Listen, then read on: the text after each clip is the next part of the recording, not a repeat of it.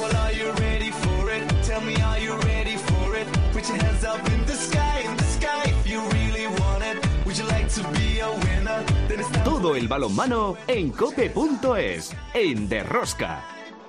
on now. We gonna celebrate tonight together. We gonna celebrate tonight.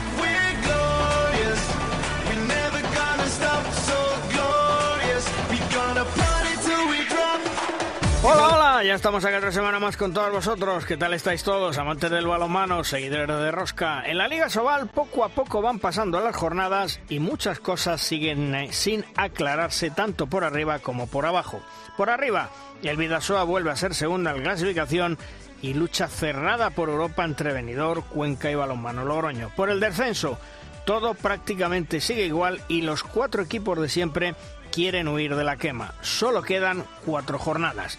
Se ha disputado la Copa de la Reina en San Sebastián con un gran balonmano, una gran organización y sobre todo, lo más importante, una gran afluencia de público. Hasta casi 3.000 personas en una jornada viendo balonmano femenino. Al final, la Copa ha sido para el Costa del Sol Málaga, su segunda Copa de la Reina que se imponía por 33 a 25 al Atlético Guardés.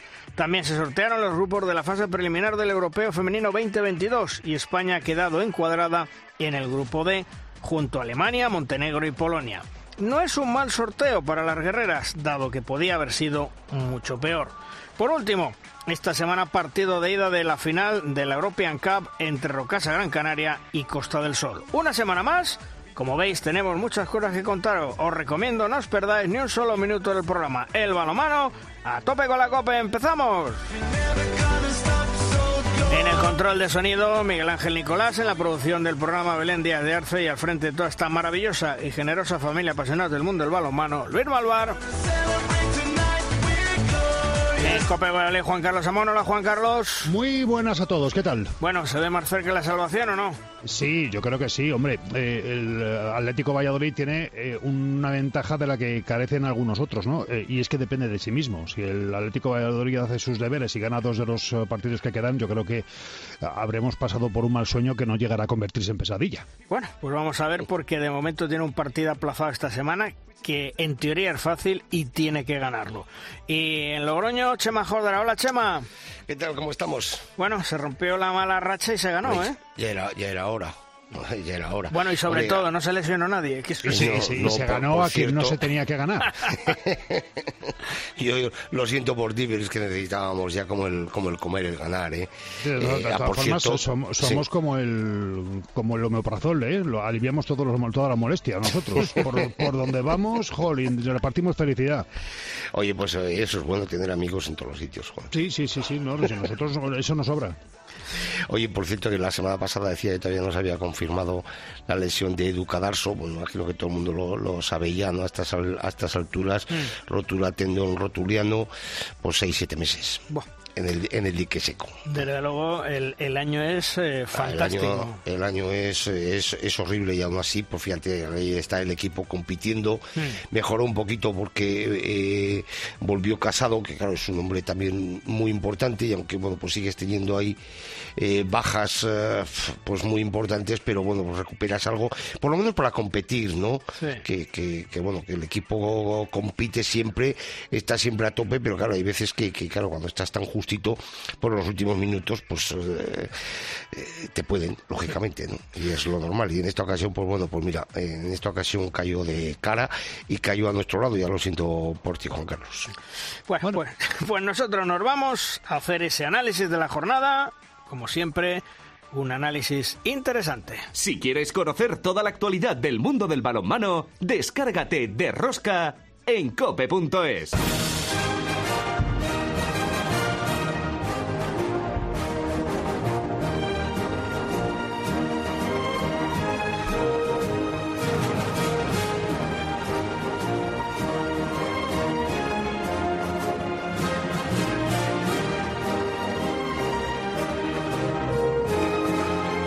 nuestra primera tertulia hoy contamos con Alfredo Domínguez de A la Madera. Ahora, Alfredo, ¿qué tal? Muy buenas. Hola, muy buenas, Luis. Y también Martí Ruiz de Handball 100%. Hola, Martí. Hola, chicos, ¿qué tal? ¿Cómo estáis? Bueno, Alfredo, eh, por abajo mmm, está claro que la lucha ya por no descender la podemos delimitar entre Nava, Puente Genil, Valladolid y Sin Fin. Y cuidadito con las jornadas que quedan, ¿eh? Sí, porque todavía quedan los directos, no solo en las jornadas que quedan, sino también en los, en los dos partidos aplazados que todavía quedan para, para completar las la jornadas. Y, y, yo a día de hoy cada vez tengo menos claro entre esos precisamente esos cuatro equipos que dos se van a salvar y que dos se van a meter en el lío, porque eh, después de lo que hemos visto esta, esta jornada, eh, donde, bueno, eh, Nava que aún sigue metido ahí en la lucha, pero eh, le, le, plantó mucha cara y le reaccionó muy bien a, a Torrelavega eh, en el tramo final del partido de, de ayer domingo, aunque al final Torrelavega rajó un empate, eh, pero veo a los cuatro equipos muy irregulares eh, y el que tenga un tropiezo tonto en esos duelos directos que tenga, yo creo que, que se va a ver abocado a, a, un susto que no tenía previsto. ¿eh? ¿Y tú, Martí, cómo lo ves? Pues están jugando la vida ahora todos, entonces lo veo un poquito como, como Alfredo. La verdad es que sí que quizás remarcaría que Puente Genil, que es el equipo que me sorprende que esté allí, eh, a principio de temporada en ningún momento hubiese pensado que, estaría luchando pues con Nava, Torre, eh, Torre la Vega, eh, sin fin, allí, allí abajo. Sí que están eh, los que están luchando ahí pues de manera muy irregular, pero me sorprende, me sorprende que esté Puente Genil y que, y que alguno no, no destaque por encima de los demás. A, veces sí que en partes finales de, de, temporada pues aparece el Cangas que, se la juega ahí en el último momento y, y, y puede salvarse, que tiene ese, ese ímpetu también de, de, la, de la grada que, que, le, que le da mucha mucha fuerza, pero estos, estos equipos que están ahí tan irregulares y que que al fin y al cabo son cuatro que se la juegan todo, se lo juegan todo, pues veremos. Y el Ademar con ese empate a 37 con el Bada Huesca en casa, mmm, prácticamente casi ha dicho adiós a Europa, Alfredo, ¿o no? Sí, yo creo, yo creo que sí, yo creo que sí, porque eh, eh, no, no tanto por demérito de Ademar, que bueno, eh, ya hemos contado que ha tenido un año bastante irregular, sino por el hecho de que, y además eh, creo que lo estabais comentando en la presentación, que es que los equipos que están justo por encima están poniendo carísimo la, la lucha por, por alcanzar esa quinta plaza, que es la que va a marcar Europa.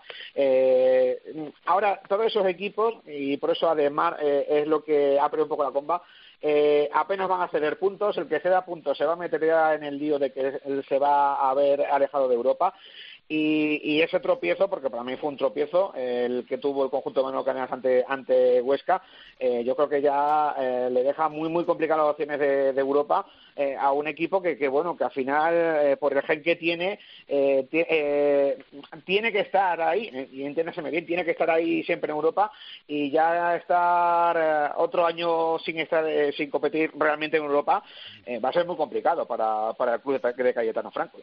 Porque Alfredo, digo, Martí, ahí en esa lucha por Europa, Benidorm, Cuenca, Logroño y más descolgado el, el Ademar, pero entre los tres, Benidorm, Cuenca y Logroño, van a estar las dos plazas, ¿eh? Sí, eh, va a ser muy complicado por todos los equipos.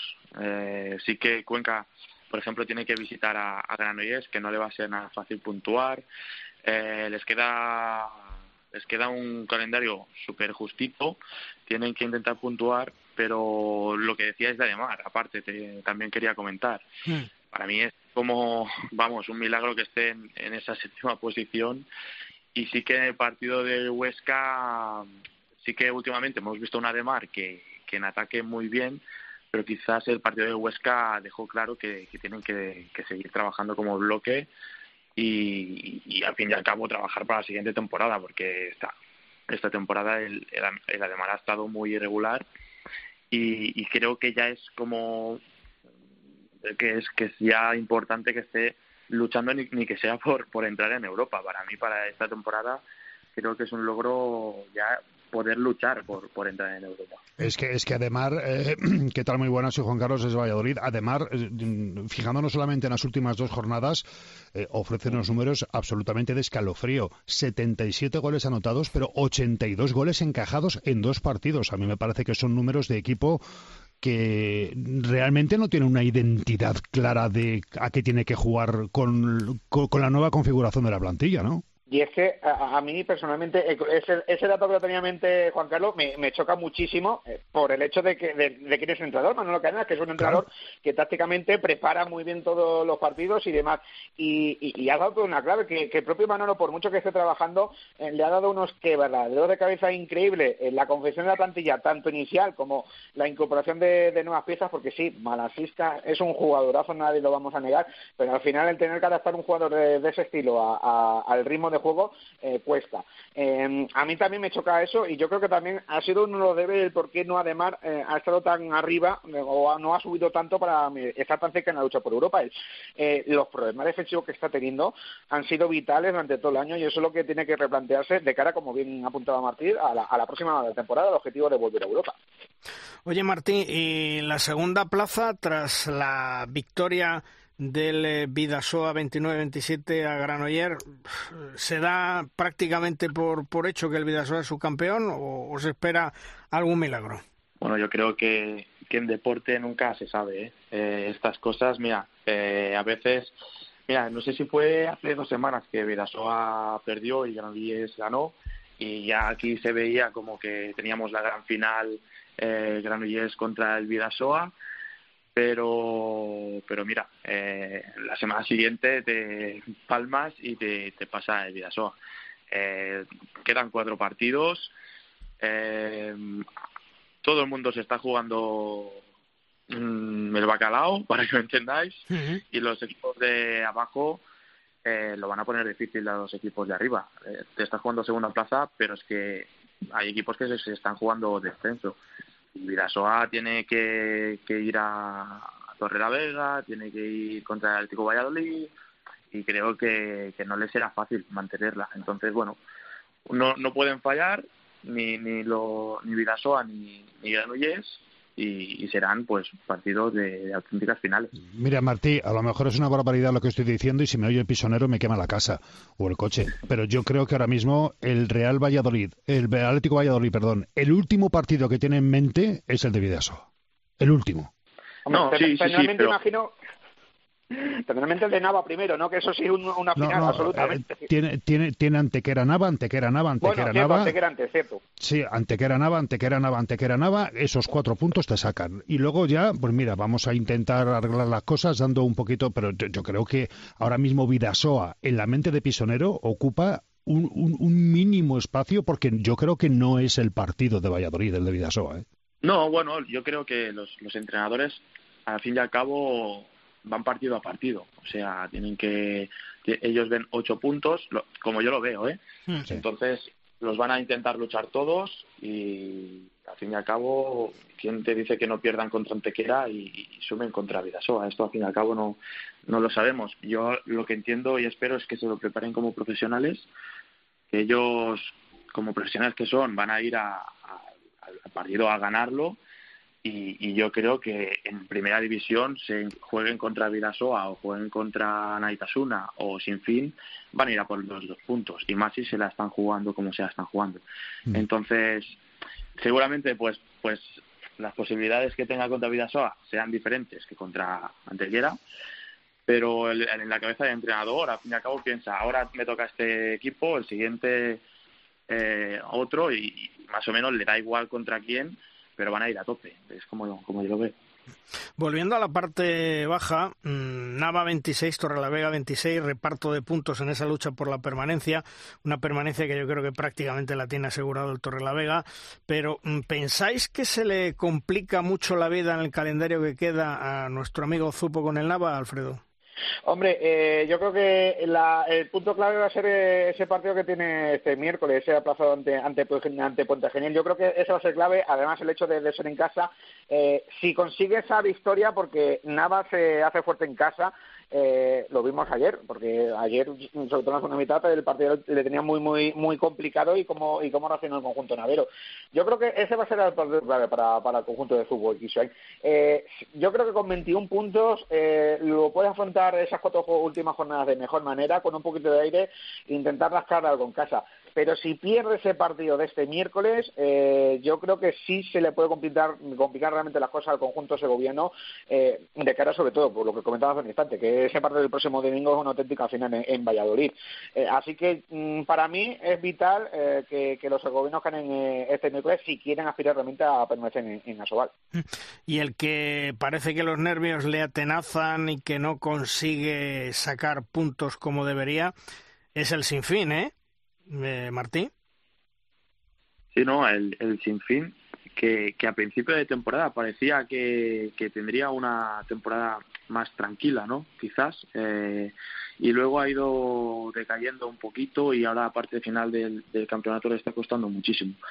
También es verdad que, no lo ha tenido fácil ¿eh? las últimas jornadas. Eh, no ha visitado campos sencillos de, jugar ni, ni puntuar. Entonces, se ve ahora en las, en las más feas, porque a mí no me gustaría lucharme el descenso contra el Nava, que, en casa es fuerte y tiene a y tiene todo el vamos todo lo, que se tiene que tener para para salvarse en la última jornada un equipo como el Nava Cuenta Genil que tiene una muy buena plantilla mm, pienso y, y Atlético Valladolid que tienen pues experiencia ya en la categoría. Entonces eh, me sorprende, la verdad es que me sorprende que, que, que el esté en, esa posición.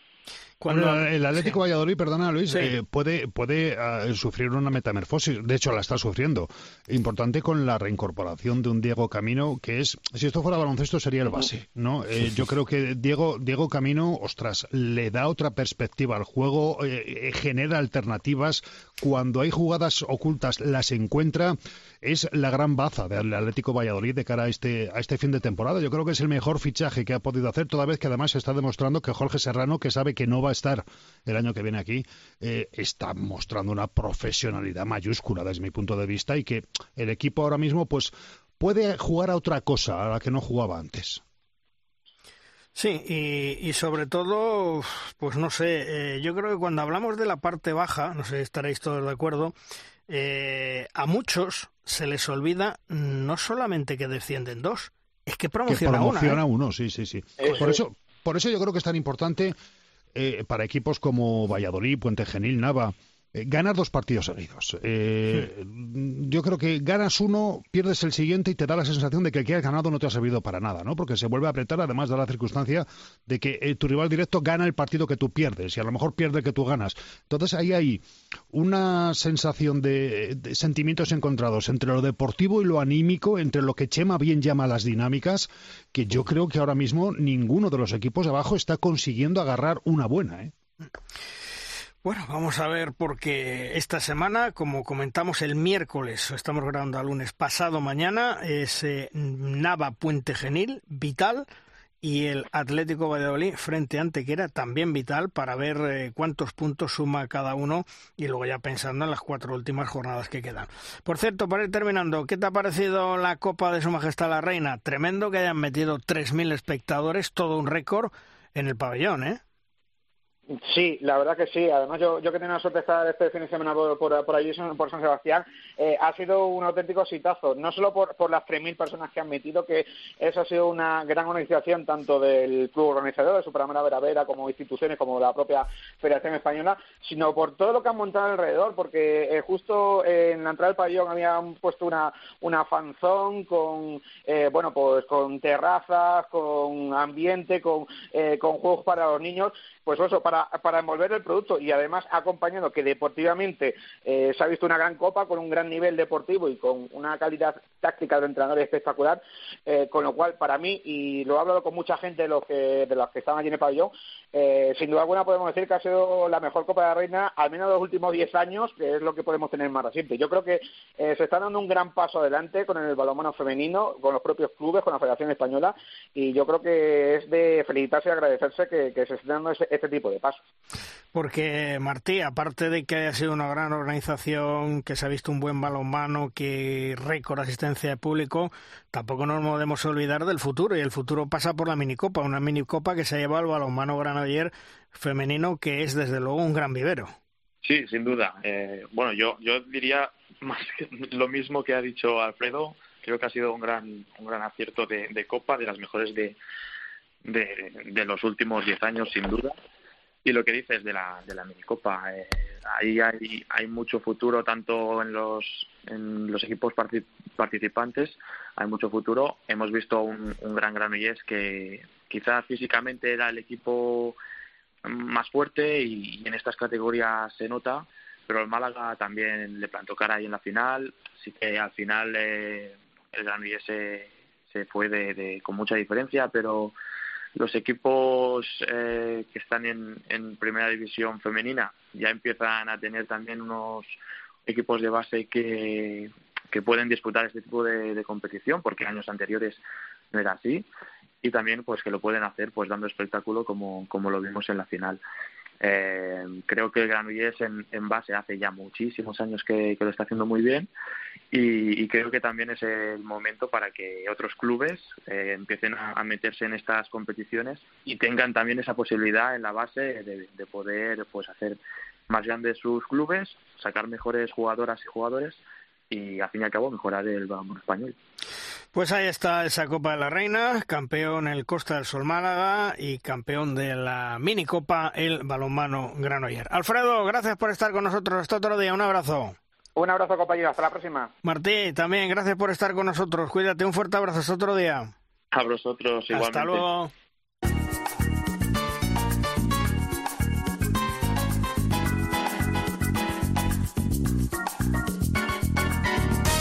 Y como os comentábamos, se disputó la Copa de la Reina en San Sebastián en unos cuartos de final donde el Super Amara Veravera ganó al Aula de Valladolid, el Granollers caía ante el Mecali Atlético Guardés, en el tercer cuarto de final el Rocasa Gran Canaria perdía con Costa del Sol Málaga y el balonmano Elche también derrotaba al Gijón. Ya en semifinales, el Veravera caía en su casa ante pronóstico ante el Atlético Guardés y el Costa del Sol Málaga ganaba con tranquilidad al balonmano Elche. La final, Costa del Sol Málaga 33, Atlético Guardés 25.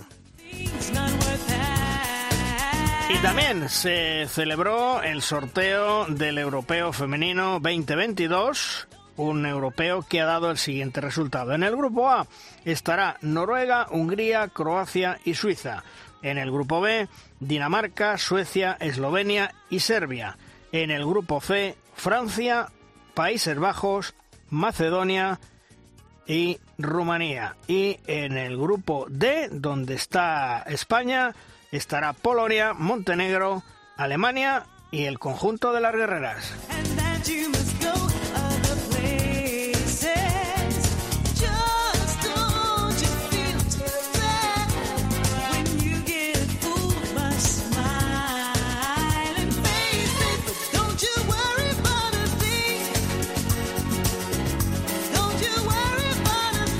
Llega el momento, una semana más en Derrosca de nuestra firma invitada. La firma nos viene de la mano de Anselmo Ruiz con uno de los hombres más estudiosos, meticulosos en el análisis de los datos dentro del mundo del deporte. Cotizado, solicitado por diversos clubes y deportes. Hola Anselmo, ¿qué tal? Muy buenas. Buenos días, ¿qué tal?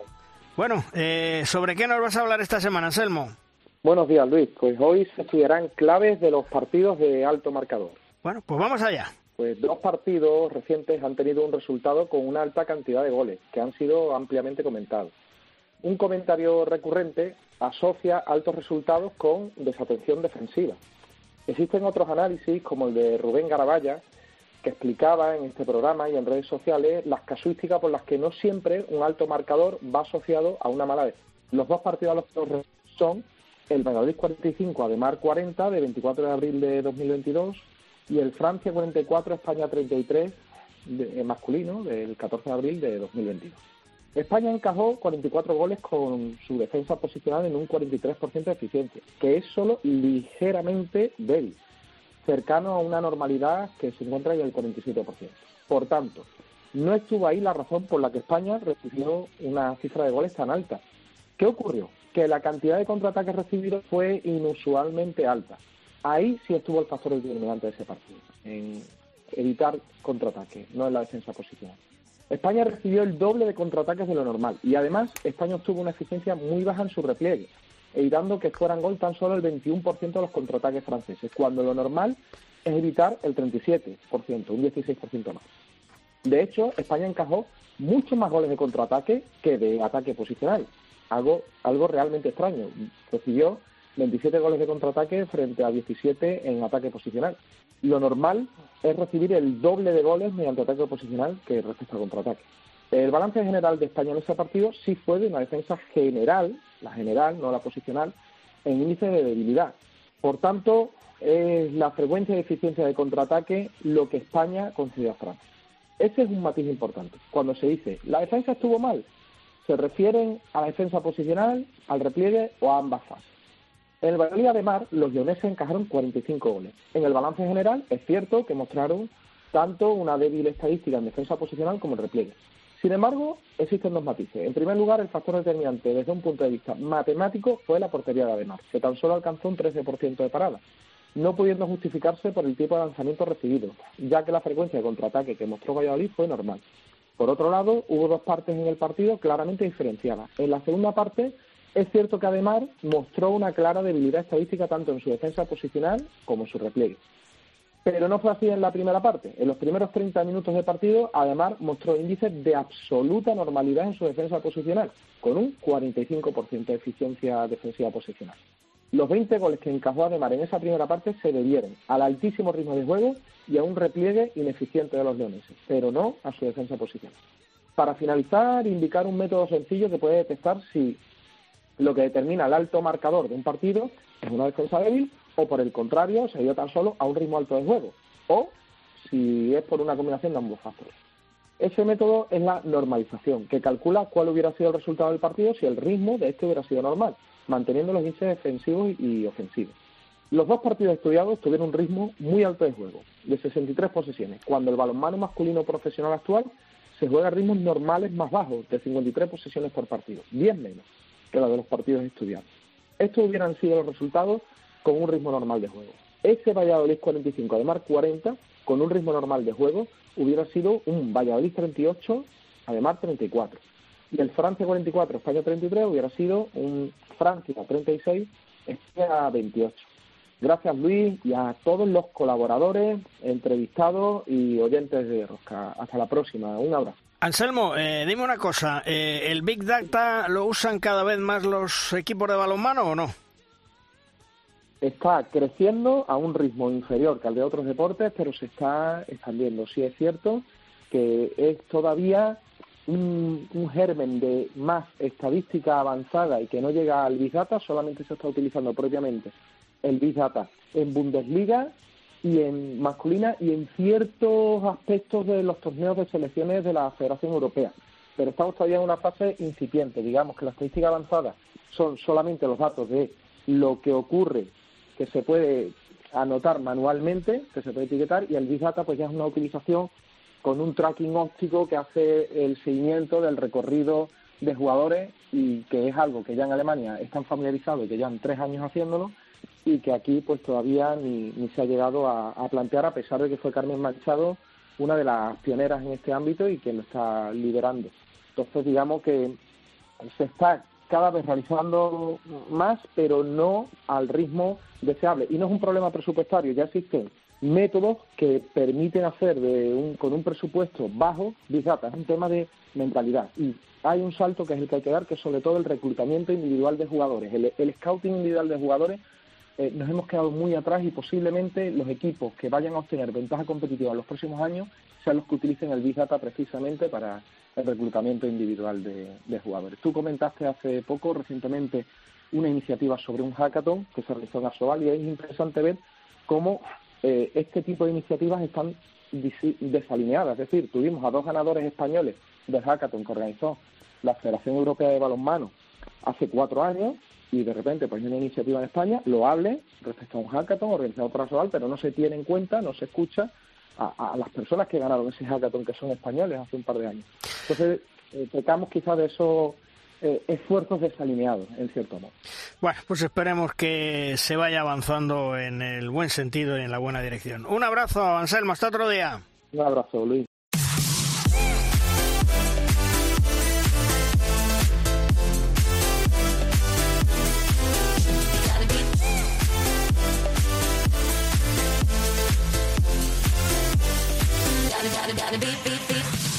La semana pasada se sortearon los grupos de la fase preliminar del Europeo Femenino 2022 que se va a disputar en Eslovenia, Montenegro y Macedonia del 4 al 20 de noviembre. Las guerreras han quedado encuadradas en el grupo D, en Podgorica, junto a Alemania, Polonia y Montenegro. Un grupo complicado, pero que podía haber sido peor. Vamos a charlar con el seleccionador español, con José Ignacio Prader. Hola José Ignacio, ¿qué tal? Muy buenas. Hola, ¿qué tal? Muy buenos días. Bueno, oye, eh, valoración del grupo que nos ha tocado. ¿Qué, impresión te, llevaste? Bueno, la valoración eh, yo creo que, que, bueno que no puede ser negativa, ¿no? Sabemos que un europeo eh, es la competición quizá más compleja de, de todas, ¿no? Al final son 16 selecciones del, de máximo nivel donde bueno eh, Europa como potencia como potencia balomanística pues aglutina todos los puestos siempre eh, de honor. Y es cierto que los sorteos podría haber sido mucho peor porque a priori ninguno de los de los cocos nos tocaron en el en el grupo pero creo que hay que tener muchísimo respeto por el por el por el grupo Polonia se ha quedado primero del grupo independientemente que, que fuera en el grupo de Rusia y que hasta excluida por lo que ya todos sabemos es un rival complejo y, complicado. Montenegro es local, juega en casa y ya se imagináis cómo, cómo van a salir, cómo van a salir, ¿no? Mm. Y, y, bueno, y al final yo creo que, que todos los rivales son, son, son complejos ¿no? Y, hay que tener muchísimo respeto por todos. Habrá que demostrar eh, nuestro, nuestro mejor nivel para pasar, indudablemente. Pero el partido clave de ese grupo, eh, José Ignacio, eh, será contra quién de los tres? Uf, me atrevería a decir que quizá el primero marca siempre un poquito el, el devenir del, del campeonato, ¿no? Y, y bueno, es cierto que, que, Montenegro no será es el inicio, ¿no? Empezamos con el anfitrión el día 5, si no recuerdo mal, y bueno, no será nada nada sencillo, ¿no? Pero bueno, el partido yo creo que es complejo para todas, también para, para el anfitrión, ¿no? Y quizá el de Polonia también marque marque muchísimo. Los tres, yo creo que los tres partidos van a ser eh, complicadísimos y creo que tenemos la opción de de, de bueno de, de sacar muchísimos puntos igual que podemos de perderlo. ¿no? no hay ningún rival inaccesible, por supuesto, pero eh, tampoco hay ninguna perita en dulce, ya lo hemos dicho de inicio. Al final de temporada dejas el Atlético Guardés, te vas a dedicar exclusivamente a la selección. Eh, ¿Por qué? ¿Es mejor que el día a día en un banquillo se centra uno más, aunque los entrenadores siempre decir, bueno, la actividad, el estar continuamente, semana a semana, al final has tomado esta decisión, ¿no? Es algo que, que bueno, que, que para nosotros, yo personalmente creo quizá es algo más mental y más psicológico, ¿no? El que nosotros, que para que nuestra, para nuestra salud eh, mental, para nuestra salud interior, para nuestro foro interno, ¿no? Tengamos ese, ese día a día, ¿no? Que a veces tanto, tanto hace falta, sobre todo cuando, cuando llegamos a, a una concentración, ¿no? Y, y bueno, esa vivacidad, ¿no? Y ese dinamismo quizá te lo da ese día a día. Pero es cierto que, que requiere muchísimo tiempo y muchísima dedicación, ¿no? Eh, y bueno, ya te digo que ilusionados por, por, por todo lo que está por, por venir, con muchísima ganas de trabajar. Sabemos que a eso tengo un grupo eh, de compañeros que, que, bueno que me hacen el trabajo siempre mucho más mucho más sencillo y, y es cierto que requiere muchísimo tiempo y, y vamos a, a intentar aportar todo lo que podamos para que para que el equipo nacional pues siga siga sumando y, vayamos avanzando con el paso del con el paso del tiempo y de los campeonatos ojalá. Mm, eh, contento cómo va la evolución de la selección y las jugadoras con los partidos que vas disputando sí yo creo que sí que eh, al final bueno pues estamos viendo a, a, chicas, a chicas jóvenes también, a gente que quizá no, a quizá chicas no tan jóvenes, pero que ya habían eh, participado de manera esporádica en el, en el, en el grupo de la SELE y bueno, creo que van creo que están completamente integradas, que es algo muy importante y la experiencia pues la van a ir cogiendo con estos partidos, ¿no? La verdad es que tampoco hay hay mucho donde no hay muchas todos los todas las veces que, que la selección se, se reúne estamos siempre puestos de hay algo de por medio, así que así que al final, eh, bueno, tenemos que intentar que aprovechar todas las concentraciones al máximo y tenemos que arriesgar en, las concentraciones y en los partidos de clasificación también para, para poder eh, que las que menos experiencia tienen eh, tengan tengan minutos y, y, adquieran esa experiencia tan importante. ¿Qué, ¿Qué, es lo que más te preocupa de cara al europeo? ¿Qué es en aquello que dice eh, José Ignacio Prades? En esto tenemos que mejorar fundamentalmente. Bueno, me gustaría que, sobre todo, que, que bueno, mantener un nivel defensivo altísimo y eso sé que es difícil de, de mantener y quizá en los últimos partidos no pues mm, no sé quizá nos ha falta un poquito más de consistencia no en en algún en algún partido no y bueno pero yo creo que es es buen síntoma no que queramos exigirnos un poquito más y que pensemos que tenemos margen de mejora y podemos hacerlo mejor. Es cierto que, que portería pues también ha ayudado no y eso compensa mucho cuando el equipo está bien defensivamente eh, portería ayuda, ¿no? Y eso es algo fundamental. Y también a nivel defensivo creo que ese, ese esa intención y, y, ese plus que siempre tiene España, ¿no? De, atacar al balón, de, de, intentar salir a la contra, pues tampoco podemos perderlo, ¿no? Creo que España se debe caracterizar por una defensa que cree un montón de y genere un montón de problemas a cualquier equipo, que sea capaz de que sea muy versátil y que sea capaz de adaptarse y poder cambiar el sistema defensivo, pero sobre todo una defensa que, que ataque al balón, que recupere balones, que provoque pérdidas en el rival y para que pueda salir a la contra, ya que luego en el ataque posicional con gente con muchos más kilos y prácticamente mucho más alto, pues tenemos siempre tenemos algún que otro problema, ¿no? Eh, hace unos días en la redacción, precisamente cuando estabais eh, jugando la selección española, un compañero me preguntaba ¿y Carmen Martín? La no presencia de Carmen Martín, últimas convocatorias, eh, ¿a, ¿a, qué se debe? Eh, ¿Que no se cuenta ya con ella, eh, José Ignacio? ¿Que hay suficientes extremos? ¿Que es una cosa que tienes hablado con ella de que, bueno, como ha pasado en selecciones masculinas absolutas que muchas veces los jugadores te dicen, bueno, solo llámame para, para grandes convocatorias, para grandes torneos, porque necesito descansar. ¿A qué se debe? Bueno, no es que no se cuente con ella. Carmen Martín ahora eh, no vamos a descubrir todo lo importante que, que, es para el equipo nacional ¿no? y, que, y todo lo que representa. Pero sí es cierto que, que bueno, que llevamos yo creo que unos un año muy muy complejo, muy difícil quizás, eh, sobre todo cargado de con Juegos Olímpicos, con, con Mundial demasiado, eh, quizá de, demasiado repletos ¿no? de, de, actividades y bueno, creo que era el momento de, de, de que tenía que descansar, de que su, también físicamente eh, necesitaba yo creo también su cuerpo un poquito de descanso y, y bueno, yo creo que es un, un paréntesis ¿no? que, que, que hay que hemos hablado, no hay ningún tipo de, de problema y, y ya está, ¿no? No hay que darle muchas más, muchas más vueltas. Bueno, eh, lo que sí hay que dar eh, vueltas, porque ha sido un exitazo y tú lo has vivido en primera persona, la Copa de Su Majestad la Reina. Un éxito de público, un éxito de organización en San Sebastián, y hay quien dice que ha sido la mejor Copa de la Reina en los últimos diez años, ¿no? Pues mira, desde aquí aprovecho para felicitar a, a, a Vera Vera por la gran organización del, del evento, también a la federación, porque como tú has dicho, me parece que ha sido una copa magnífica, ya no solamente por, por el nivel deportivo, creo que ha sido una copa apasionante, eh, se han vivido partidos de muchísimo nivel, creo que hemos visto un espectáculo eh, de muchos quilates, creo que el público que habrá marchado, que habrá ido, perdón, se habrá divertido muchísimo. Los tres días de asistencia han estado, han ido increciendo, 2.500, 2.800, 3.000 personas en el último, en el último día. Y bueno, solamente me queda felicitar a todo el mundo que ha hecho posible esta copa, además por las actividades paralelas que se han producido, que ha habido muchísima actividad, ¿no? Y bueno, felicitar a Tati y a su equipo y sobre todo a la federación, ¿no? Porque han hecho un, una gran copa que seguramente marcará, yo creo que un antes y un después. Va a ser muy difícil de superar.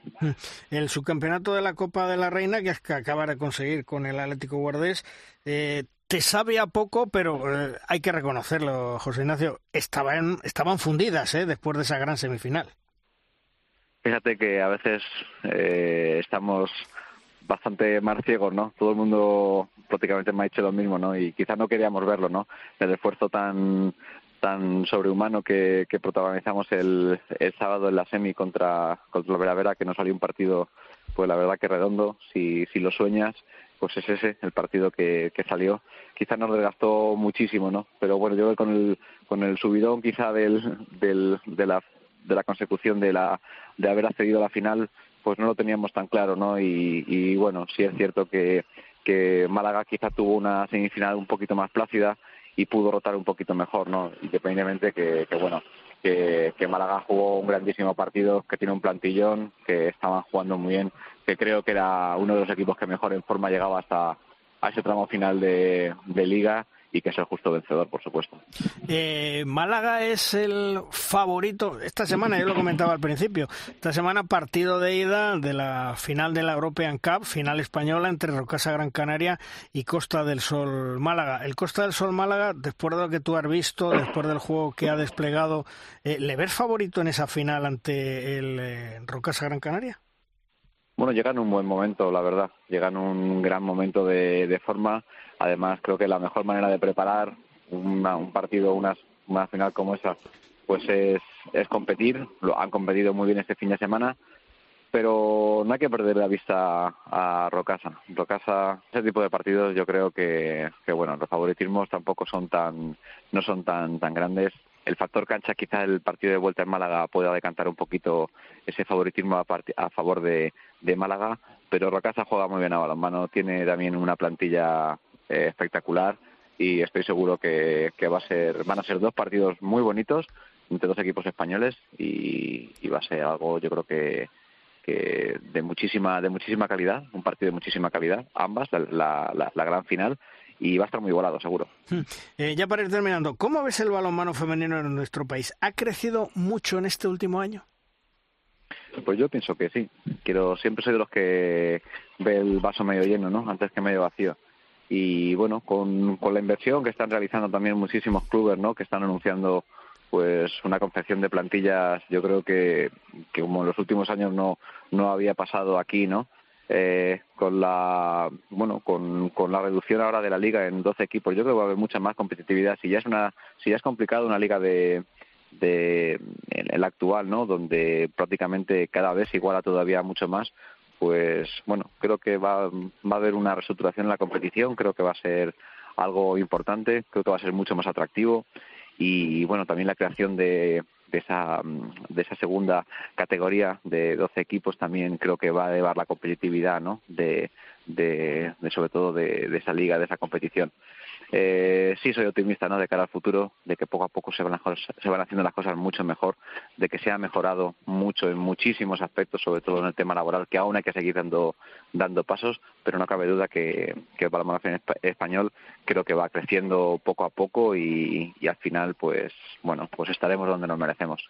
José Ignacio, a preparar ya ese europeo que está a la vuelta de la esquina, recordemos que es del 4 al 20 de noviembre y enhorabuena Exacto. por el subcampeonato de la Copa de la Reina porque también con el Atlético Guardés habéis hecho un gran campeonato a pesar de que la final pues eso, se pagó el esfuerzo de vencer eh, a todo un Veravera en su casa evidentemente en esta gran competición que es la Copa Su Majestad la Reina. Gracias por atenderos como siempre, José Ignacio. Un abrazo. Muchísimas gracias, Luis. Un saludo. Hasta luego.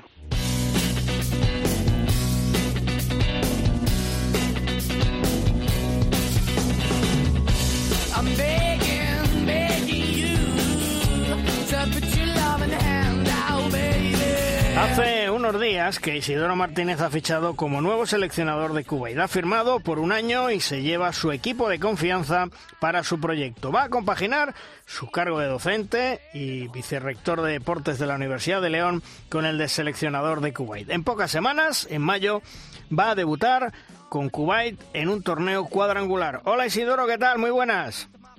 Hola, buenos días. Bueno, oye, eh, ¿cuándo surge esta oportunidad de entrenar a, a Kuwait? Pues esta oportunidad salió ya hace dos veranos y bueno, no, no cuajó porque yo desde el, principio, desde el primer momento les dije que ellos, bueno, en principio me ofrecían la selección junior y la coordinación de las selecciones juveniles y promesas y bueno, yo les decía que eso, pues en España tradicionalmente ellos querían implantar allí el modelo español mm. y que no necesito estar allí viviendo todo el año para, para desarrollarlo y que quería vincularlo a la universidad. Mm. Entonces no llegamos a un acuerdo ellos ficharon a unos serbios y bueno, me han vuelto a llamar porque no, no debieron acabar muy contentos por lo que se ve. Hmm. Oye, has firmado un año, hasta abril del 2023, porque te ofrecían hasta el 24, ¿no? Sí, bueno, bueno, primero porque a mí no me gusta atarme en ningún aspecto de mi vida eh, y, un proyecto tan extraño como este o tan diferente, tan diferente, un país, una cultura diferente, eh, yo mismo fui quien le dije, mira, pues si esto en un año veis que pues que es necesario que estemos allí, valoramos otra vez o continuamos con el proyecto. Entonces me parece que es una postura eh, si me apuras perjudicial para mí porque podría haber firmado hasta el 24 pero bueno pues les pareció bien y yo hombre cuando inicias un proyecto de este tipo sobre todo para rejuvenecer una selección absoluta porque ahora por ejemplo el torneo que apuntabas vamos a ir con cinco absolutos y el resto juniors eh, los resultados se verán a medio plazo pero bueno, eh, yo quiero que vean cómo trabajamos los entrenadores españoles allí en Kuwait y si les gusta, pues plantearemos la continuidad por ambas partes y si no les gusta a ellos o no nos gusta a nosotros, pues oye, encantados. Hmm. Eh, debutas ahora en un torneo con Qatar, Arabia Saudí y Emiratos Árabes, eh, las potencias prácticamente de toda la zona. Sí, es un torneo, los GCC, que eso es del, del Golfo Pérsico, y bueno, evidentemente ahora mismo conozco poco del balonmano cubaití, he estado allí viendo ahora partidos y he estado viendo entrenamientos y no, no conozco suficiente a los jugadores ni al equipo y no conozco casi nada de los rivales. Conozco lo que puede ser los equipos que han estado en las competiciones, eh, particularmente Qatar o el último en el Campeonato del Mundo, Bahrein poco más. Entonces, eh, bueno, pues vamos a ver, es la primera eh, toma de contacto a nivel competitivo y, hombre, desde luego ellos me han transmitido que, no hay ningún tipo de presión, objetivo y, sobre todo, pues vamos a, iniciar el, el proceso porque ahora mismo las competiciones oficiales inmediatas, la mía concretamente es la de en verano, en el mes de julio, el Campeonato Asiático de Juniors. Eh, te llevas a Diego Dorado, mm, que se hace cargo de juvenil. Mm, creo que también vas a buscar un entrenador de porteros y para el equipo promesas, ¿no? Eso es, eso es. Lo que pasa que, bueno, está todavía un poco en el aire, sobre todo porque esto llega en el mes de febrero-marzo, esta segunda oferta, vamos a decir. El contacto mío ahí es el del director técnico que trabaja en un departamento de, educación física de una universidad de allí. Y, bueno, pues por cuestiones de azar, que apareció mi nombre sobre la mesa en un congreso que había en Chile y, así salen las cosas.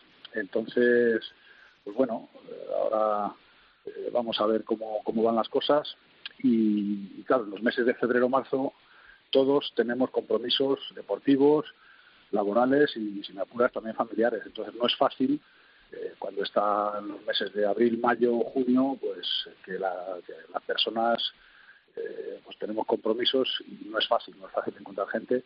Pero bueno, yo creo que haremos un, cuerpo técnico pues con entrenadores de máxima confianza, españoles y además buenos amigos, que es importantísimo. Hmm. Eh, la Federación de Kuwait, mm, me imagino que te ha dado todo tipo de facilidades ahora en esta segunda eh, segundo contacto contigo. Eh, ¿Cómo anda en Kuwait de infraestructuras y de facilidades para poder trabajar con, con el equipo? A ver, a nivel de infraestructuras es, es, una barbaridad. Allí comentaba que también vamos a tener técnicos locales, un experto en el análisis de, pues, sobre todo haciendo labores de scouting, los cortes de los partidos y bueno, pues en principio son todo facilidades. Ahora vamos a ver que nos dejen organizar las cosas a nuestra manera, porque bueno, todo, a ver, es una cultura un poco diferente, y no sé cómo explicarlo. La primera impresión ha sido que va todo demasiado lento para lo que somos los españoles, que somos muy, prácticos y muy operativos. Eh, Isidoro, ¿qué tal? Un saludo desde Valladolid, muy buenas. Eh, hay una cosa que me ha llamado mucho la atención en tu primera intervención y es que eh, en un principio contactas contigo con la Federación Kuwaití con la intención de imponer el modelo español, tú te lo piensas y mientras contratan a unos serbios. a mí me da la sensación que lo del modelo español no lo tienen muy claro, ¿no? Bueno, lo que pasa es que ellos querían que fuera un entrenador español y querían que fuera yo. Entonces, eh, luego pues había sobre la mesa eh, un grupo de serbios, un grupo de franceses y no sé si eran otros eslovenos.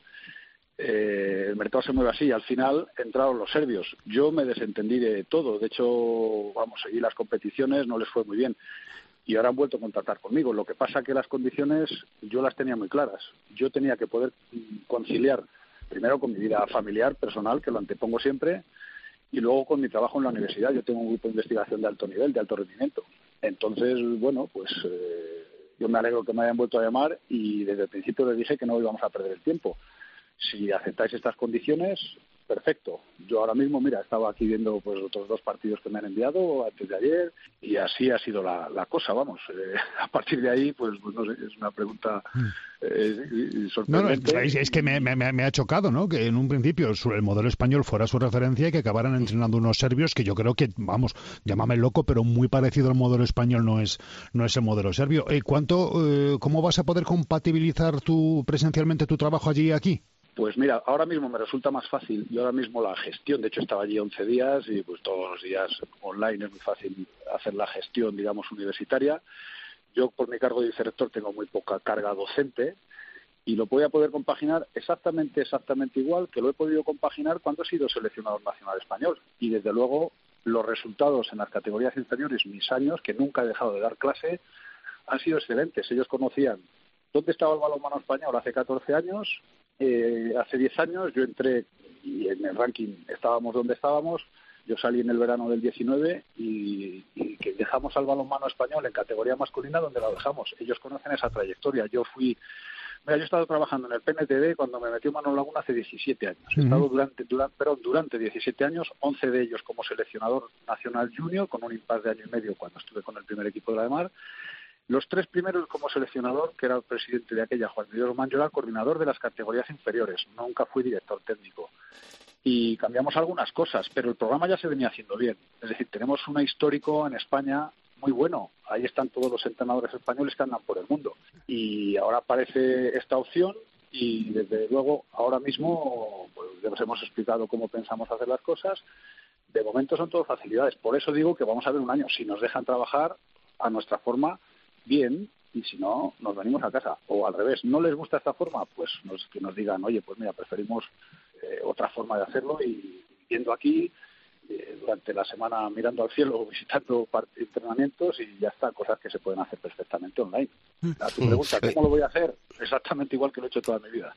Eh, eh, Isidoro, buenos eh, días, un saludo desde, desde Logroño. Eh, hablabas de que, querían implantar el, el, modelo, el modelo, español. Por lo que has visto, por lo que has estado, por la forma de ser de ellos, por, por cómo están, por, por cómo juegan, por cómo se mueven, ¿lo ves factible o es algo a muy largo plazo o muy complicado? ¿O es factible? Vamos a ver, mira, el primero, el primero que me preguntó, que me dijo eh, eh, que no estaban tan lejos eh, fue Manuel Cadenas, que ya ves, conoce el balonmano hasta debajo de las piedras. Me dijo, ojo, que tienen buenos jugadores. Bueno, he ido para allá, hablé con él alguna vez estando allí y a la vuelta le he comentado, vos tenías razón. Es decir, yo creo que ahora mismo allí, evidentemente, pues repito, Qatar, Bahrein están por encima, Japón, Corea también, Luego hay unos países ahí, pues eh, Arabia Saudita, Emiratos Árabes, Irán, Irak, Oman, eh, que podemos estar a luchar con ellos. Ahora mismo los, las, las eh, selecciones nacionales kuwaitíes están entre el octavo, noveno, séptimo puesto. Oye, vamos a intentar ahora de manera inmediata acercarnos más a, a lo que serían las luchas por las medallas en, ese, en los países asiáticos. Vamos a intentarlo y, evidentemente el fruto se vería un poco más a largo plazo, pero es que no podemos decir, por un proyecto a 10 años, oye, eso me parece que es un poco jeta, ¿no? Vamos a intentar. Y el modelo español es que es muy sencillo, básicamente que el balonmano español es mucho más inteligente, mucho más intencional en ataque y en defensa. En fin, ellos también corren mucho. Ahora mismo en el balonmano mundial se corre mucho, pero yo les hemos visto que algunas cosas son mejorables de inmediato, sobre todo a nivel defensivo. Vamos a ver, vamos a ver. Yo creo que sí que se puede mejorar un poquito. Si no, pues, pues, pues no voy. Isidoro, eh, llevabas eh, tres años sin entrenar. Eh, ¿Tenías mono de estar otra vez en los banquillos o no? Mira, yo, yo, fíjate lo que voy a decir. Yo siempre he dicho que yo no estoy en mercado porque una vez que te llega algún rum, rum de ofertas o posibles salidas, es que yo vivo en León y tengo un buen trabajo en León. Y soy muy feliz en León y doy clase de balomano en León y hago publicaciones de balomano, etcétera. Entonces, pues yo nunca me planteo, es que nunca me lo he planteado salir de casa. O sea, es que no, no, porque básicamente a mí me gusta el balonmano por encima de cualquier cosa. Es mi afición, es mi pasión y no tengo horas suficientes para ver balonmano en cualquier país. eh, aquí La Plata, la he visto, la sigo viendo, la Soval.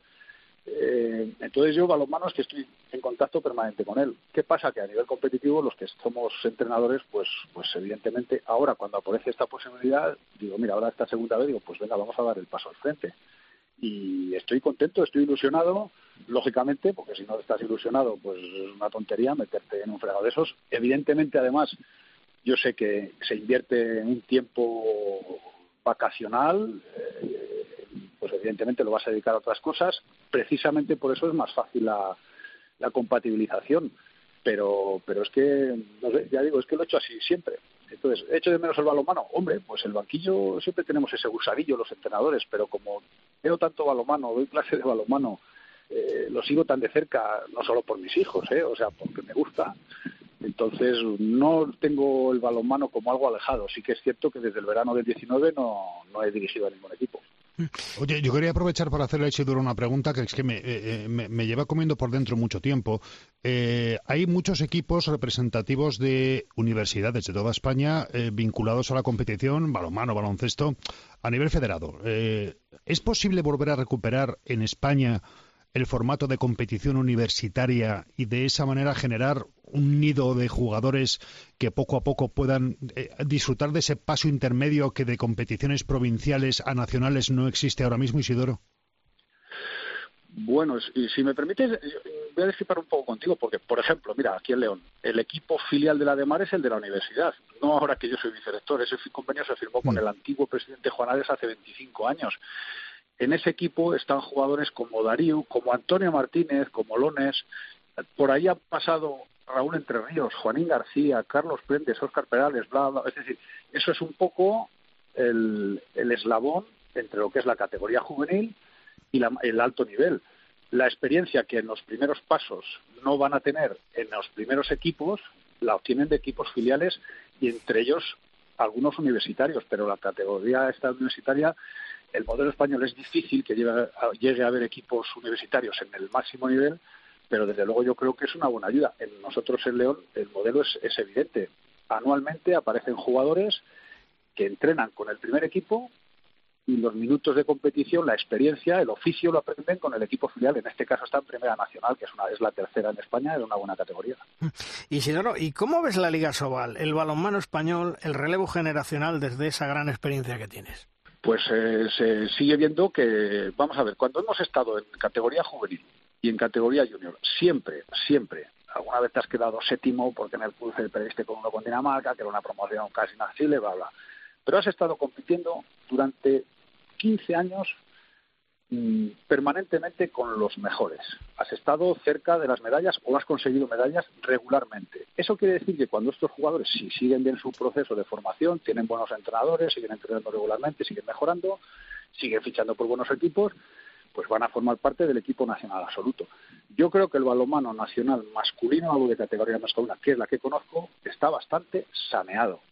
De hecho, las nuevas incorporaciones en esta última competición de enero, pues ahí se ha visto. Esos jugadores han pasado todos por el Plan Nacional de Tecnificación Deportiva. Todos. Eh, a, lo mejor algunos escapa, evidentemente, y se seguirá escapando. Pero bueno, gracias a Dios, mira, el gran valor del balonmano español, primero, que el jugador es muy inteligente, el jugador español es inteligente, hay tradición, hay genética, eh, hay herencia, y que los entrenadores españoles da igual que venga un jugador de la escuela de Barcelona, de Granollers, de Valladolid, de León, de Logroño, de Andaluza, de Gallegos, es que juegan bien a balonmano porque hay muy buenos entrenadores. conocemos a los grandes entrenadores de Asobal y algunos de Plata, pero es que en las categorías de primeras nacionales, en los equipos juveniles, de territoriales, de clubes, hay tan buenos entrenadores que, que, vamos, a lo mejor cabezas visibles son a los de siempre, o somos algunos que estamos ahí a veces, pero es que se entrena muy bien en general en España. Yo tengo mucha fe en que el balonmano español masculino va a seguir siendo competitivo en las siguientes competiciones, no tengo ninguna duda. ¿Sabes lo que eh, me preocupa mucho, Isidoro? Y no sé si a lo mejor no tengo razón, porque tú que conoces perfectamente todo esto, eh, a lo mejor me dices, no, pues estás equivocado. La marcha de tanto jugador joven al extranjero me preocupa mucho, Isidoro. Podría ser, y esos jóvenes, yo cuando alguna vez me preguntan o me preguntaban, yo ahora pues no me gusta estar cuando no estoy, no estoy, ¿no? Hmm yo les decía que se ocuparan de, fichar en algún club que tuvieran buenos entrenadores y que tuvieran minutos de juego, de competición. Y además les decía, como postilla, que trataran de, formarse en algo, porque el balomano es un deporte en ese sentido injusto. Luego llegas con 35 años, te retiras y tienes que tener algún, algún propósito de vida, alguna formación en algo, ¿no? Pero desde luego los jugadores jóvenes que se marchen tienen que marcharse donde puedan seguir formándose, donde sigan, puedan seguir evolucionando a estos, hasta esos 27, 28 años, que es la plena madurez, y, y entonces pues completarían su formación deportiva. Claro que preocupa, pero a lo mejor en España pues eh, se necesita recuperar un poco eh, a nivel económico lo que era la Sobal de antes. Lo que pasa es que ahora mismo se ve complicado por cómo está el panorama económico a nivel mundial y también en España, lógicamente. ¿Y cómo has visto durante estos tres años la evolución de, del balonmano? ¿Por dónde evoluciona el balonmano? ¿Por correr mucho, como hablábamos antes? Hombre, ahora mismo es que, bueno, ahora mismo hay jugadores, bueno, técnicamente se evoluciona. Tú hay personas, sobre todo de cierta edad, que dicen, es que se juega, como antes no se juega ahora. vamos a ver, si tú pones un partido de ahora, de hace 10 años, 20, 30, 40, no tiene nada que ver. Ahora muchísimos jugadores te meten goles que son inverosímiles e impensables hace, hace no mucho tiempo. Entonces técnicamente se ha evolucionado muchísimo. Desde un punto de vista táctico es como el ajedrez, así, se juega muy rico, o sea, cualquier movimiento está muy estudiado, físicamente se ha evolucionado muchísimo, muchísimo y ahora hay mucho más análisis táctico. Pero básicamente yo lo veo tan sencillo como que en España, pues eso, que el jugador español eh, va un, poco antes que el jugador danés, por ejemplo, porque la verdad es que analizas jugador por jugador de otros países y a veces son mejores, pero los nuestros están más listos, por eso compites contra ellos. Sobre todo, eh, es más fácil a lo mejor intuir eso o ver eso en el ataque, pero es que en defensa somos mucho mejores que ellos porque podemos hacer defensas más basculantes, más cerradas, menos profundas, podemos hacer defensas más profundas con una estructura más triangular, más 5-1, y es que creamos problemas a todo tipo de rivales, por eso, por eso somos competitivos y por eso en España, pues cuando ves al equipo nacional, pues ves que, pues, el jugador se mueve, se anticipa mucho las acciones, disuade mucho, es más inteligente en definitiva, yo creo. Y de las nuevas normas de la IHF que a partir de julio eh, se ponen en marcha, ¿qué opinión te merece? ¿Va, ¿Va a beneficiar el espectáculo en el balonmano? Pues ya se verá. Mira, yo todos los cambios de normas, antiguamente eh, los cambios de normativas estaban presididos principalmente por técnicos. Eh, ahora mismo son principalmente los árbitros quienes eh, modifican las normas. Para mí, por ejemplo, sigue siendo un paso atrás la norma esta de letting goal, de quitar al portero. Para mí, lo he dicho siempre, de hecho me acuerdo en el año 16 y 17 que quedamos campeones de Europa y del mundo, la única selección que no quitaba el portero era España. Bueno, la quitamos solamente cuando necesitábamos, quedaban 10, 14 segundos y necesitábamos un gol para entrar a la prórroga, que el gol famoso, ¿no? Y yo seguía pensando que me parecía regalar un gol muy fácil quitando el portero, es como salir desnudo a la calle, pues oye, no sé, yo me sentía muy vulnerable. Eh, para mí fue una norma que sigue y no me gusta, adultera la esencia del juego, porque el balonmano es un deporte de 6 contra 6, tú tienes que conseguir superar al oponente a distancia, o por los extremos, o por los intervalos de penetración, o porque llega el balón al pivote, no hay más. Eh, y ocasionalmente hay situaciones de, ventaja numérica. Eh, y ahora mismo, pues el 7 contra 6, para mí, a manera del juego. Entonces, las, las nuevas normas, vamos a ver, vamos a ver, porque ahora las competiciones que va a haber en verano se va a ver cómo, cómo evoluciona y, yo bueno yo creo que eso habría que probarlo en competiciones oficiosas primero antes de dar un paso. Pues bueno, vamos a ver eh, esas nuevas normas, como tú dices, este verano, a ver cómo evolucionan, a ver cuando se pongan en práctica en los torneos absolutos, si van a lo que quiere la Federación Internacional o no, que es eh, dar un mayor espectáculo al balonmano para generar pues eh, más aficionados. Isidoro, mucha suerte en la selección de Kuwait y, y, que todo salga a pedir de boca como tú quieres, ¿eh? y sobre todo que te dejen trabajar. Muy bien, pues muchas gracias, iremos contando. Venga, un fuerte abrazo, Isidoro, hasta otro día. Adiós.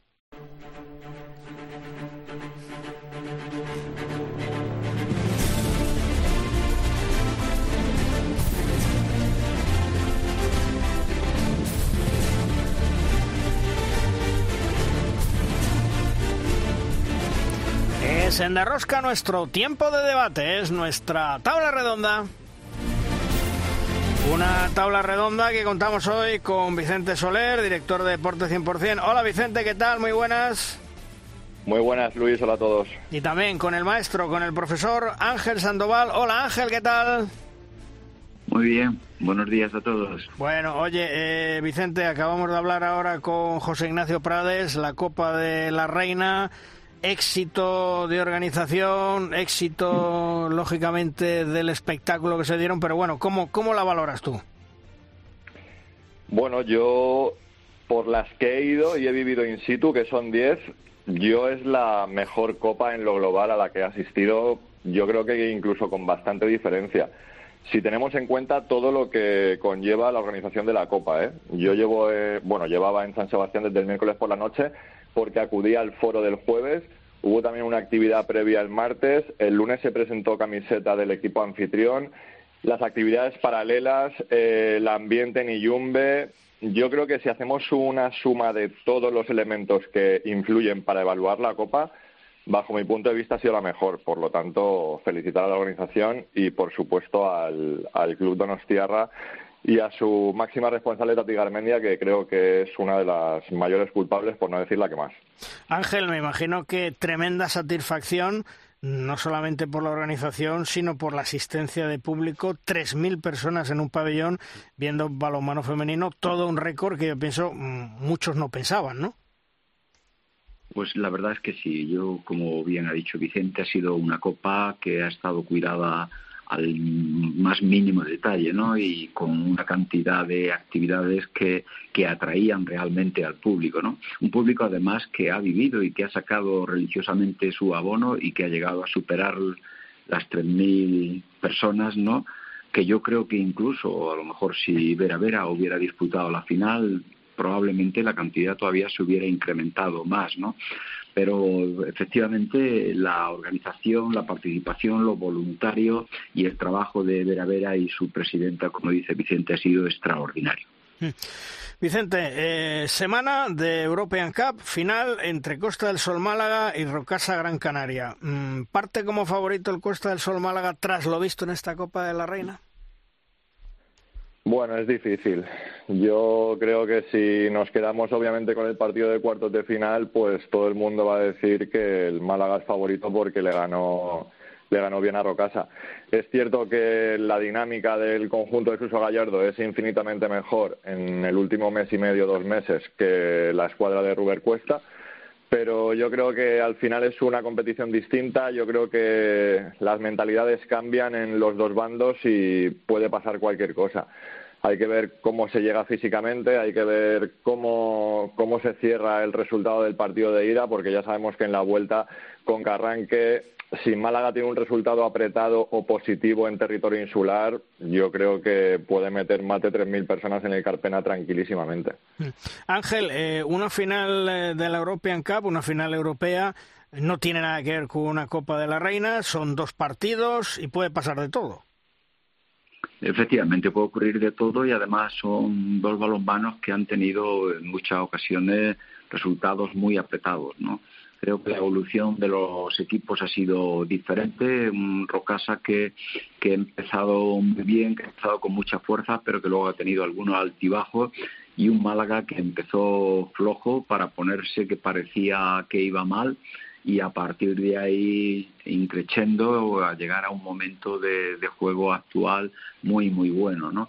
Pero por el potencial y además podemos estar ante una eliminatoria igualada y el tema ambiente puede pesar mucho, especialmente a la vuelta donde creo que habrá bastante más público que en las islas. Hmm. Vicente, eh, sorteo del europeo la semana pasada, europeo femenino del 4 al 20 de noviembre, España con Polonia, Alemania, eh, con eh, Macedonia, bueno, en fin, perdón, con Montenegro, es decir, un, un grupo dentro de cabe que nos podemos dar por contentos. Sí, sí, yo creo que sí. Antes del sorteo un posible grupo de, de, las guerreras en el próximo europeo podría haber sido tranquilamente Noruega, Países Bajos y Alemania. Al final ha sido Polonia, Montenegro y Alemania. Yo creo que que está claro, vamos, que estar en un bombo 4 en un sorteo es algo malísimo. Yo creo que me corrija Ángel, pero yo creo que hacía muchos años que España no estaba en un bombo 4 en la previa de un sorteo y yo creo que hemos salido, bueno, bien paradas. Ángel. Bueno, el sorteo efectivamente está equilibrado, ¿no? Y creo que no podemos llorar sería un error porque, como dice Vicente, podía haber sido más duro. También podíamos haber tenido mejor sorteo, ¿no? Podíamos haber tenido a Macedonia por Montenegro, por ejemplo, ¿no? Y entonces, pues hubiéramos dicho, tenemos la suerte del mundo con nosotros, ¿no? Pero no olvidemos que esto es una competición europea y su característica principal frente a las otras competiciones, aunque la gente valora más los Juegos Olímpicos, incluso el Mundial, eh, todos los técnicos valoran siempre mucho más el europeo. Es una competición muy difícil, muy complicada. Ahí el más tonto hace relojes y, te aparece la complicación en cualquier momento y cada punto que saques adelante son opciones que vas teniendo y cada punto que pierdes es muy difícil de recuperar en un europeo. Mm. Vicente, eh, de pasar a la siguiente fase, que estamos eh, convencidos que España va a pasar a la siguiente fase, nos cruzaríamos creo que con el grupo C, con Francia, Países Bajos, Macedonia o Rumanía, ¿no? Tres de esos cuatro. Mm. Sí, hombre, supuestamente con los tres fuertes, es decir, Macedonia, ¿no? Mm. Y sí, la fase principal pues va a ser, pues eso, de nivel europeo. Lo que decía Ángel es que al final en el europeo van 16 equipos y son los 16 mejores equipos de Europa y Europa es clarísimamente la potencia mundial en balonmano. Yo creo que bastante es que el grupo inicial es el que es. Obviamente estando en un bombo 4 y estando en una fase principal con, con los 12 mejores, mm, ya no te va a tocar nadie fácil. Está, está claro que vas a tener que ganar dos de los tres partidos prácticamente, Francia, Rumanía y Países Bajos, para estar en semis. Hmm. Y, las cuentas, bueno, pues eh, habrá que ver con cuántos pas, eh, puntos se pasa Ángel de la primera fase, porque luego sí, sí están los cocos esperando, pero bueno, eh, demostramos que somos competitivos y que evidentemente los partidos hay que jugarlos. Efectivamente, y bueno, dos cocos que, precisamente han tenido problemas eh, con, España en alguna de las competiciones en las que han tenido, ¿no? Es verdad que Francia parecía que nos ganaba y que estaba siempre ahí un poco por encima de nosotros, pero se las tenía que, que, trabajar duras. Y luego cuando llegó el Mundial en Alemania o luego después en el Europeo, pues ya empezó a ver los problemas con España, ¿no? Y, creo que, que, Holanda le pasa lo mismo. Nos viene ganando últimamente, pero en partidos muy apretados. Y si no, la final de Mundial de Japón, donde ya visteis por aquella jugada del último segundo, mm donde quedaron campeones y nosotros subcampeones, ¿no?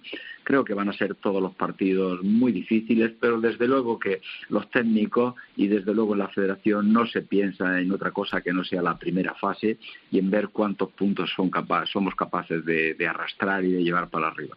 Vicente, el ascenso de Visión de Honor, ¿cómo está? Pues está muy emocionante para el próximo fin de semana. Está claro que era, era difícil pronosticar que se fuesen a resolver ya eliminatorias en la ida, ¿no?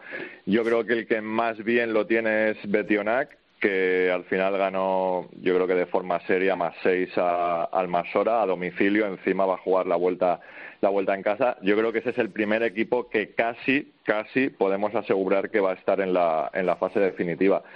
Los otros tres partidos yo los veo muy igualados. Mm, ganó Bolaños de tres, ganó Elda de uno a domicilio, ganó La Rioja de uno en casa. Esos van a ser tres partidos yo creo que muy igualados. Y pienso, esto ya es una opinión personal, que el más emocionante por todo también, no solamente por lo que pasa en el 40 por 20 por el resultado, va a ser el que acoja el Florentino, el Florentino Ibáñez, porque sí que considero que tanto las lanzaroteñas como las eldenses yo creo que son dos equipos que por potencial a priori deberían estar en la última fase, en la de las últimas cuatro escuadras y además conociendo bastante bien cómo funciona el balonmano en Elda, yo creo que van a meter a bastante gente en el Florentino Ibáñez el próximo sábado. ¿Y tú, Ángel, cómo lo ves? Bueno, pues más o menos lo mismo, ¿no? Lo que pasa que siempre en estas cosas a mí me gusta apelar al balonmano femenino con sus carencias y con sus puntos fuertes, ¿no? Y el tema de la emotividad, el dominio de, de la situación, el jugar rondas por eliminación, donde hay que tener la cabeza muy fría y demás, a veces hace que salgan partidos extraños y que la sorpresa pueda aparecer por cualquier sitio, ¿no? Pero realmente las cosas están, y salvo el caso de, Betty, que parece que está, lo otro puede estar muy, muy apurado y estamos ante, ante unos partidos que seguro se van a disfrutar, ¿no? Por cierto, me cuentan mis pajaritos que el pasado jueves el Ayuntamiento de Zaragoza aprobó el contrato con Asobal para organizar y disputar la Copa Asobal los días 11 y 12 de junio. Un contrato que todavía no está firmado.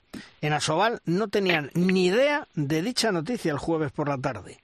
Todavía quedan flecos por resolver, dado que parece ser dentro de dicho contrato existe una empresa intermediaria con ocho personas empleadas que son los que van a llevar el evento a cabo.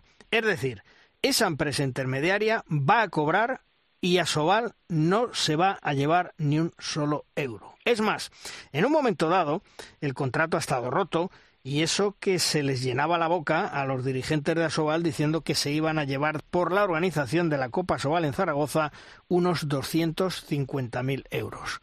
Veremos al final qué pasa con todo este lío, con todo este embrollo en una competición como la Copa Asobal que tristemente no sirve absolutamente para nada. Da plaza para el campeón y ¿quién va a ser el campeón? ¿Alguien que no sea el Fútbol Club Barcelona? Luego esa plaza tendrá que llevarse a un puesto de la Liga Asobal.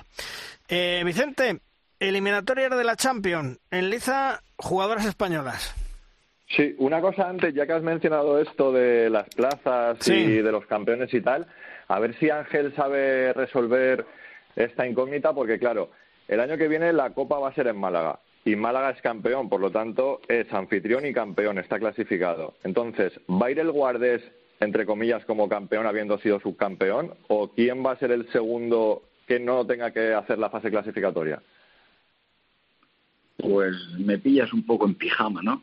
Porque realmente no sé qué es lo que está marcado en la, en la Noreva, pero eh, todo está controlado, todo está controlado ahí. Eh, no lo sé porque según decía Roberto Santana Ángel, según decía Roberto Santana, que es entrenador eh, en nuestro balonmano, él decía que se había leído la Noreva, decía ayer en Twitter, y que no encontraba ningún ningún párrafo, ningún artículo, nada que, que se refiriese a eso concretamente. Claro, es que es una situación extraña, eso está claro. Pues mm, no lo sé, porque ya te digo, porque es que no lo he buscado y no lo he mirado, pero mm, me extrañaría mucho que no esté contemplado en la, en la Noreva, porque esa es una circunstancia que se puede dar y ahí en la Noreva se controlan absolutamente todas las circunstancias a vida y por haber. Eh, en caso tal, si se tienen que clasificar, si irían a la, e a, a, la competición de la European Cup, en caso de que no fuera, se buscaría en la liga, es decir, está, yo recuerdo por ahí que están argumentado un poquito todos los principios, ¿no? Pero ahora mismo no lo he mirado y, y la verdad es que yo no me lo sé de todas las competiciones y cada una de ellas, de memoria no me la sé. Hmm. Bueno, lo dejamos pendiente. Y otra cosa sería lo de la plaza extra que puede tener España en, en la competición, en la tercera competición continental, Ángel. Lo digo porque, claro, pasa un poco lo mismo. Y es que Málaga también está clasificado para allá, para competición europea, pero es que encima va a quedar segundo o tercero, mm, casi seguro. ¿Cuántas plazas vamos a tener? ¿Se sabe ya? Bueno, yo creo que la lógica de todos los años, y salvo, ya sabes, el tema de la sorpresa de la EHF que tú conoces bien, España tendrá cinco plazas, ¿no? Porque ya tenemos también un campeón y entonces habrá una tercera plaza ahí para la European Cup. Y luego, pues está el tema de, de los dos primeros de la competición liguera que jugarán la, la European League. Se podrá bueno igual alguien renuncia igual el segundo renuncia a la European League para jugar la European Cup.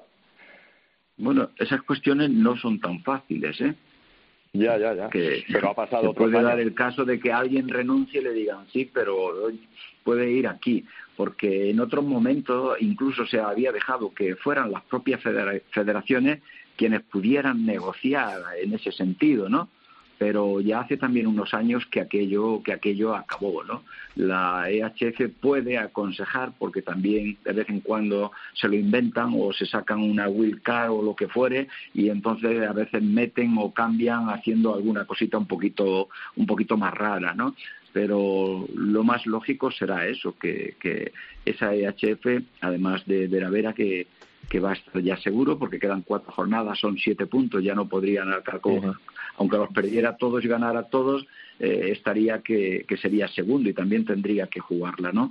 Creo que van a ser los dos primeros que estén ahí y, y bueno, la, el tema de campeón de, de la Copa, que sería Málaga, y los dos siguientes jugarían la otra competición. Ahora, si Málaga es el segundo clasificado de la liga, pues ahí es donde también tendrá que negociar con la EHF la opción de estar en una cosa o estar en otra. Hmm. También me cuentan mis pajaritos que parece ser existen enfrentamientos entre varios dirigentes de Asobal. Concretamente, según me cuentan, existe una guerra abierta entre el actual director general y el secretario general de Asobal. Veremos quién gana esa batalla. Eso antes no pasaba con los anteriores dirigentes de Asobal. Y ya sabéis, detrás vendrá quien bueno te hará. Para ir terminando, Vicente, eh, hablábamos de las eliminatorias de Champions League donde están las españolas. Eh, ¿Cómo lo tienen? Pues yo creo que lo tiene bastante, bastante accesible el Vipers de Lisa Chapche, tiene Pena, y yo creo que lo tiene pues mucho más complicado el Bucarest de Carmen Martín. Las rumanas cayeron en casa por la mínima ante el Team Esbier el equipo danés, que yo creo que es uno de los dos o tres mejores equipos de, Europa y, por supuesto, de los que mejor juega y más vistoso. Y va a tener que remontar en territorio danés eh, la semana que viene ese gol de diferencia, que es una renta exigua, pero claro, al final el potencial danés y en casa, pues lo complica todo un poco más. Y luego las noruegas de Lisa y de Nerea, yo creo que lo tienen bastante fácil con ese más siete. Tienen que jugar en casa ante un Krim que es cierto que se ha reforzado eh, por los condicionantes del conflicto bélico se ha reforzado con, con Ana Gross, que tiene a, a Alison Pino, que tiene a Andrea Lekic, que tiene un equipón, auténticamente un equipón, pero claro, es que las noruegas son las actuales campeonas de Europa y eso es por algo. Eh, para terminar también, Ángel, eh, contento de cómo evoluciona el balonmano femenino en España.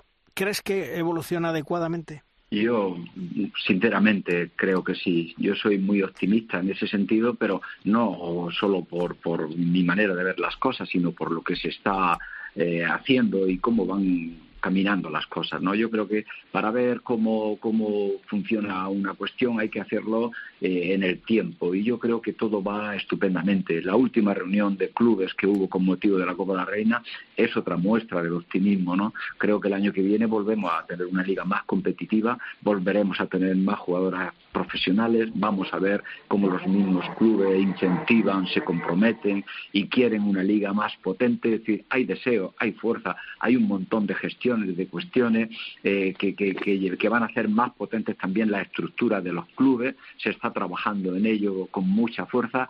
Creo que no hay que tener prisa, ¿no? Pero desde luego que, que esta competición va a más cada día sería fantástico, sería muy bueno para el balonmano femenino. Vicente, hasta otro día, un abrazo.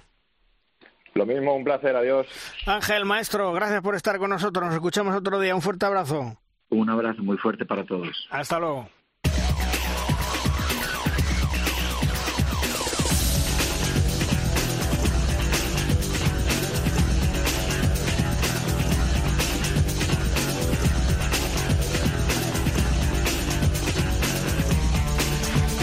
Terminamos programa, como siempre, con el maestro, con Tomás Guas y sus siete metros. ¡Lanza, Tomás! Malvar Rosquitos, exitazo de la Copa de la Reina en San Sebastián. Gran nivel de los ocho equipos y lo que es mejor, 3.000 personas en espectadores siguiendo los partidos. Se batió el récord de asistencia a un partido de balonmano femenino.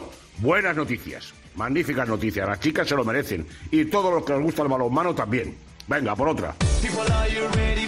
Juan Carlos, hasta la semana que viene. Hasta luego, chicos. Sema, nos escuchamos la semana que viene. Un abrazo. Venga, un abrazo para todos. La semana que viene, próximo lunes, tenéis una cita aquí en De Rosca para contaros todo lo que es actualidad en el mundo del deporte. ¡Os esperamos! ¡Adiós!